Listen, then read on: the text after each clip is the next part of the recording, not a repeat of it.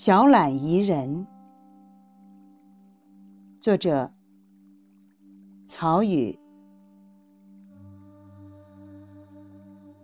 一个人懒散好闲，似乎比天资愚笨更不容易得到包容。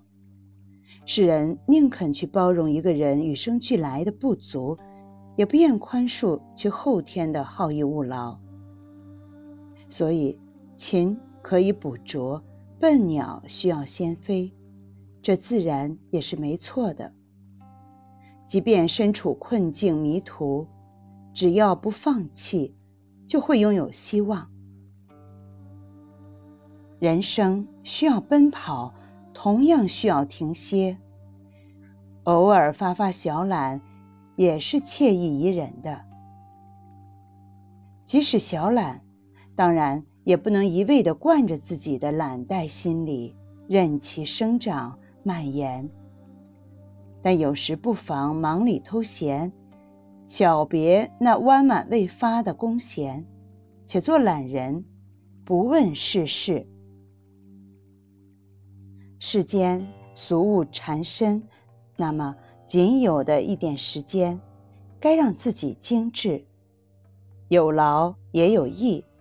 带点懒，煮一壶咖啡，在园里赏一地春红，或在旧货市场闲散的讨展选敏，或者只是借着夜灯慢读几页宋词。生活的意趣，就是这样懒出来的。懒下来的驻足之处，成了驿站，也成了记事绳上的疙瘩。生活的从容，也是懒出来的。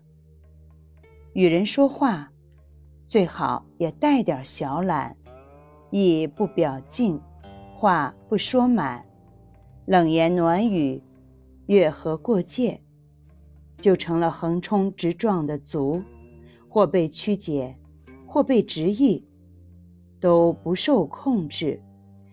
迷人在于此，可怕。也在于此，懒一点儿，且留几分白。此时，懒是少说，是谨言，是静默。春困，夏乏，秋盹，冬眠。单是睡这件事，竟也四季分明的。春暖人倦，就是这样一种懒洋洋的春困。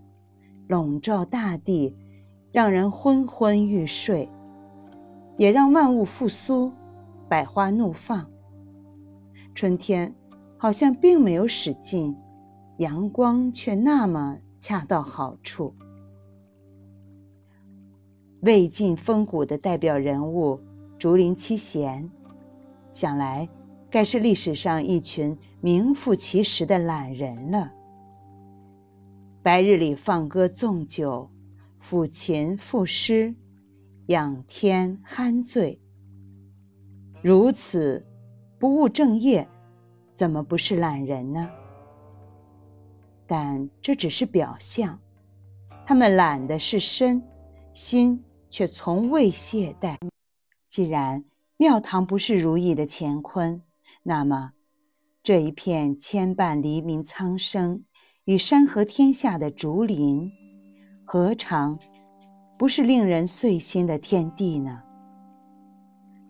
太懒不可取小懒却宜人。